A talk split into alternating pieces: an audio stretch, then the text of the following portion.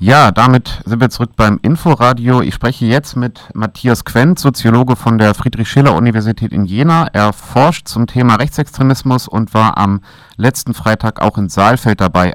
Hallo Matthias erstmal. Hallo. Ähm, du warst jetzt ja letzte Woche auch in Saalfeld, hast schon einen offenen Brief geschrieben. Vielleicht kannst du erstmal kurz einen allgemeinen Überblick geben. Was ist denn da äh, passiert in Saalfeld letzte Woche? Also zunächst war am 1. Mai eine äh, rechtsextreme Demonstration angemeldet von dem Dritten Weg, also einer recht jungen äh, rechtsextremen Partei, äh, die in Bayern gegründet wurde äh, und die jetzt also versucht offensichtlich auch in Thüringen Fuß zu fassen. Und ähm, dagegen gab es natürlich zahlreiche Gegenproteste, die äh, auch in der ganzen Stadt waren. Ja, und meine Intention war, in Saalfeld zu sein, um mir mal anzuschauen, was ähm, diese neue Organisation eigentlich äh, will, was sie so erzählen, wie sie sich geben und wie sie auftreten. Okay, und äh, wie viele Leute waren da? Also jetzt von, von rechter Seite aus? Also insgesamt haben an der rechtsextremen Demonstration, ich würde sagen, so 600 Leute teilgenommen aus dem äh, gesamten Bundesgebiet ähm, vor allem aus Bayern, Hessen, Sachsen-Anhalt, Thüringen, äh, der Umgebung ungefähr 600. Das sind auch die Zahlen der Polizei und nach meinem Dafürhalten sind die realistisch. Okay, und du hast ja die Demonstration äh, zeitweilig äh, begleitet am Rande. Ähm, wie ist denn die Demonstration an sich aufgetreten? Also gab es da irgendwie äh, schon von Anfang an ein verhältnismäßig gewalttätiges Potenzial oder ist das mit der Zeit erst entstanden? Also mein Eindruck war, dass die Demonstration in sich geteilt war und äh, das war auch das, was die ähm, Ordner oder der Versammlungsleiter angeordnet hat. Es gab einmal einen gewissermaßen roten Block. Das waren Leute, die eine, die allesamt identische T-Shirts trugen äh, mit dem Slogan der der Veranstaltung Arbeit Nation. Ich weiß jetzt nicht ganz genau, was da drauf stand. Ähm, die sind sozusagen als ein Block gelaufen. Dann gab es einen schwarzen Block, einen äh, äh der vor allem von dem Freien Netz Hessen und und anderen Nazis ähm, ge gebildet wurde. Und das waren sozusagen schon innerhalb der Demonstration zwei unterschiedliche Blöcke.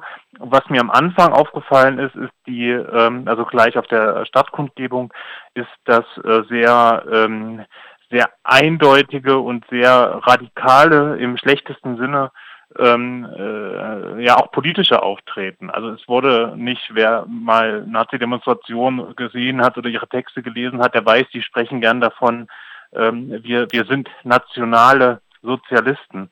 Ähm, das haben die dort nicht gesagt. Die haben gesagt, wir sind Nationalsozialisten und marschieren hier durch Saalfeld.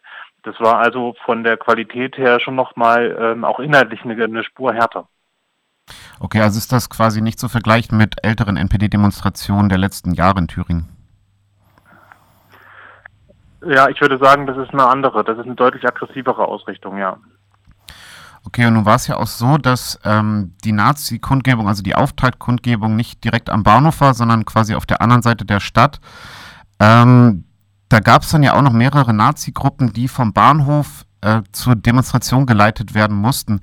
Warst du da auch dabei und konntest dir dann einen Einblick verschaffen, wie die drauf waren, als sie am Bahnhof ankamen? Also es war zunächst so, dass bei der Auftaktkundgebung überhaupt nicht viel los war. Das waren stundenlang nur 60 Leute, ähm, die äh, dort rumstanden.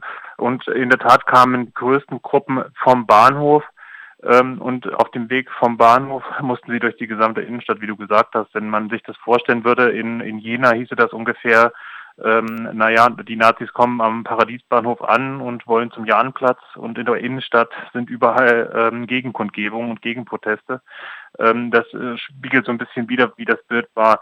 Es gab zwei große Gruppen von äh, Nazis, die am Bahnhof angekommen sind und dann äh, zur Kundgebung wollten, gebracht wurden. Das war einmal eine Gruppe von vielleicht drei oder vierhundert ähm, Rechtsextremen, die auch von der Polizei eskortiert wurden, begleitet wurden.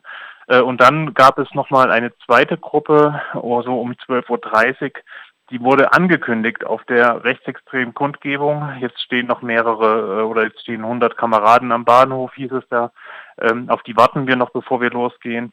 Ähm, und da bin ich dann mit dem Fahrrad heruntergefahren, um äh, zu schauen, äh, wie die sich so verhalten beim Gang durch die Innenstadt.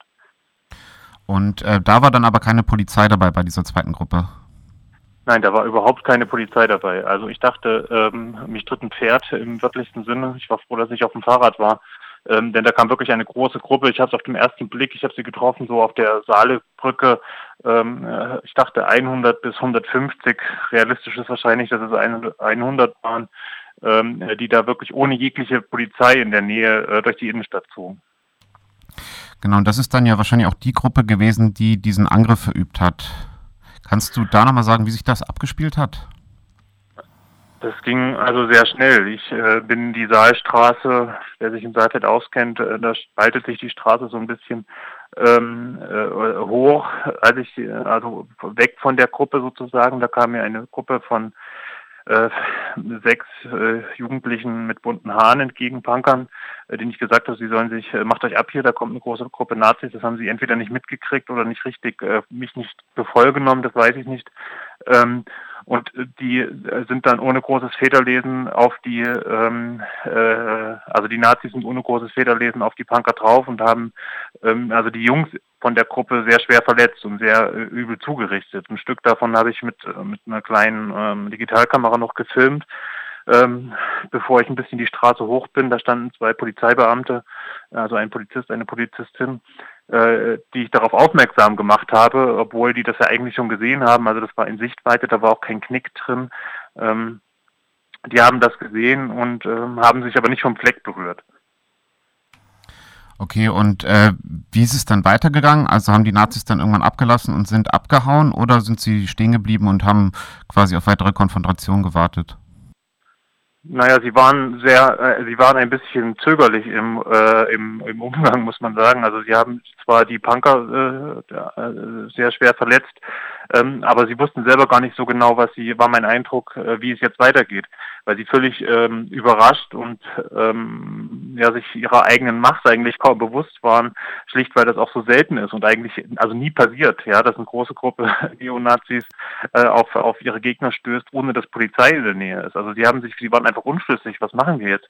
Gehen wir weiter zu unserer Kundgebung, greifen wir die nächsten an? ähm, äh, so wirkte das auf mich. Äh, und in dem Moment kam aus Richtung Bahnhof von unten gefahren, aus meiner Wahrnehmung, ein Polizeikleinbus gefahren, ähm, der äh, dort auf die Gruppe sozusagen äh, zu ist. Und ähm, daraufhin haben sie sich dann langsam entfernt und haben von den von den von den Jungs abgelassen. Okay, ist dann äh, bekannt, ob es danach ähm, noch Personalienaufnahme von, den, von dieser Gruppe von Nazis gab oder konnten die quasi unbehelligt weiter zur Auftaktkundgebung ziehen?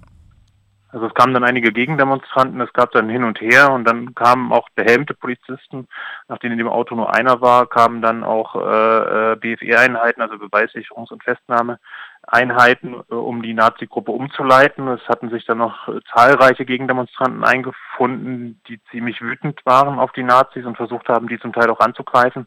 Das hat die Polizei eigentlich recht geschickt auseinandergehalten in der Situation und hat ähm, die Nazis dann aus der Sichtweite rausgeführt, um dort äh, weitere Provokationen oder weitere Eskalationen äh, zu verhindern, nachdem sich äh, also auch die Nazis vermummt hatten, auch mit Steinen geworfen hatten.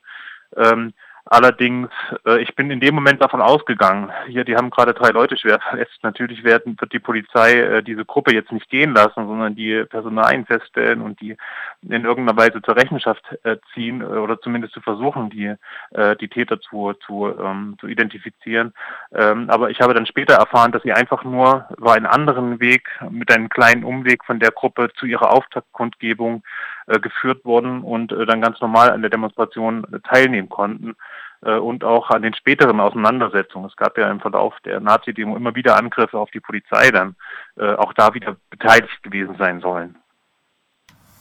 Okay, das ist ja äh, soweit alles andere als schön. Äh, weißt du, was mit den Punkern danach passiert ist? Also äh, waren die so schwer verletzt, dass sie ins Krankenhaus mussten oder konnten sie quasi nach Hause gehen? Nein, die sind, die mussten ins Krankenhaus. Äh, sie wurden ins Krankenhaus gebracht und einer von ihnen liegt auch immer noch im Krankenhaus und muss weiter äh, operiert werden. Ähm, also es sind äh, zum Teil richtig schwere Verletzungen, aufgeschlagene Zähne, innere Blutungen, ähm, ähm, also sehr, sehr übel. Okay, ähm, dann vielleicht noch, wir hatten jetzt ja schon kurz über die Polizei gesprochen. Ähm, vor der Demonstration hieß es ja, es wären 400 Schaften der Polizei angekündigt gewesen. Das ist natürlich, wenn man sich jetzt die Zahlen anhört, dass da 600 bis 700 äh, militante Neonazis auftauchen, natürlich wenig. Ähm, wie war denn die Taktik der Polizei an dem Tag? Also bisschen was haben wir jetzt ja schon gehört, aber kann man sagen, dass die Polizei sich da ein bisschen verschätzt hat?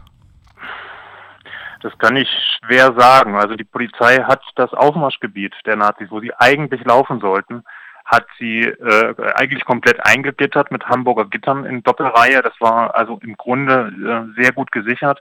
Äh, was nicht gesichert war, war der Weg zur Demonstration.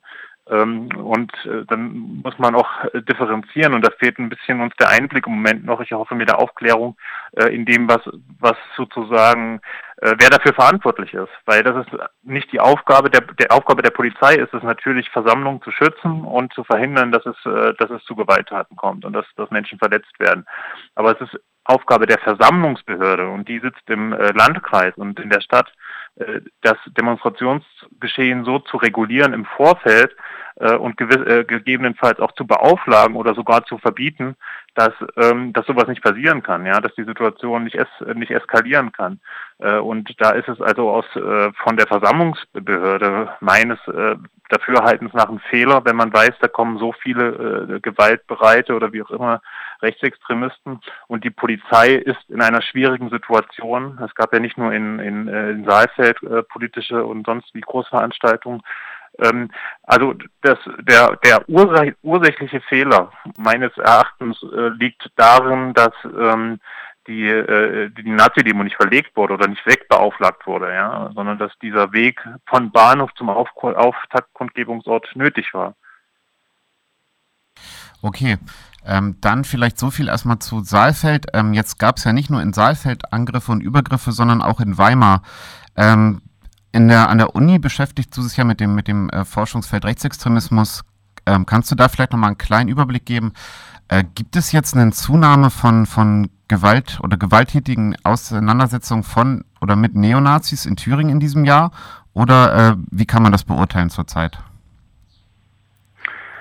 Das ist schwierig zu sagen, weil es da einfach Probleme und auch ein, äh, Probleme bei der Messung gibt, ja, und, äh, und Fragen, was ist jetzt ein vor, rechtsextremer Vorfall, was nicht. Die polizeilichen Statistiken kommen immer erst zum Ende des Jahres beziehungsweise zum Anfang des Jahres, aber alles, was sich bisher ab andeutet, äh, äh entspricht Thüringen, dem, äh, also da entspricht Thüringen dem bundesweiten Trend, nämlich dass es eine Zunahme von äh, Gewalttaten gibt, die insbesondere allerdings im Zusammenhang stehen mit äh, der Antimigrationsdebatte, die in Deutschland geführt wird und ähm, also Stichwort Pegida und so weiter.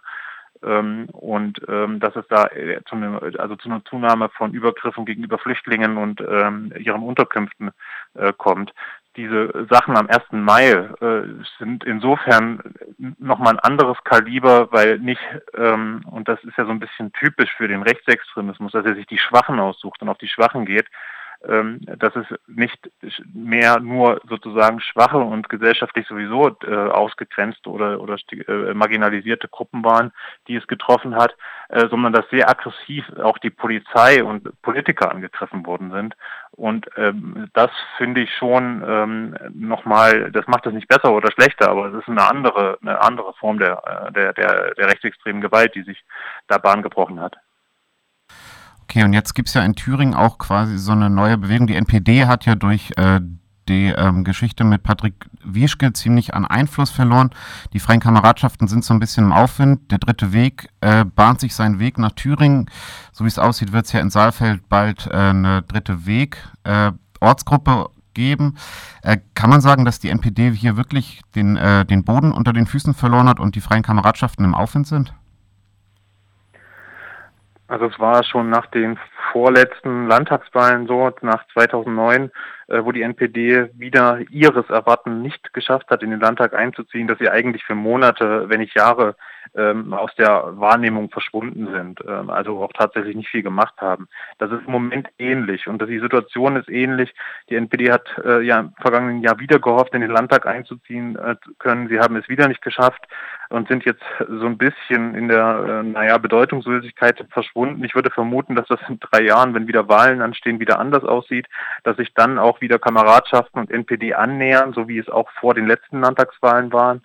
Ähm, insofern ist das Verhältnis, dass die rechtsextreme Bewegung zu ihrem Formen der Organisationen und Formen der, ähm, der, Versuch, der Versuche, politisch Einfluss zu nehmen, hat ein sehr instrumentelles Verhältnis. Also man sucht sich aus äh, und nimmt, was gerade an, an Möglichkeitsfenstern offen ist.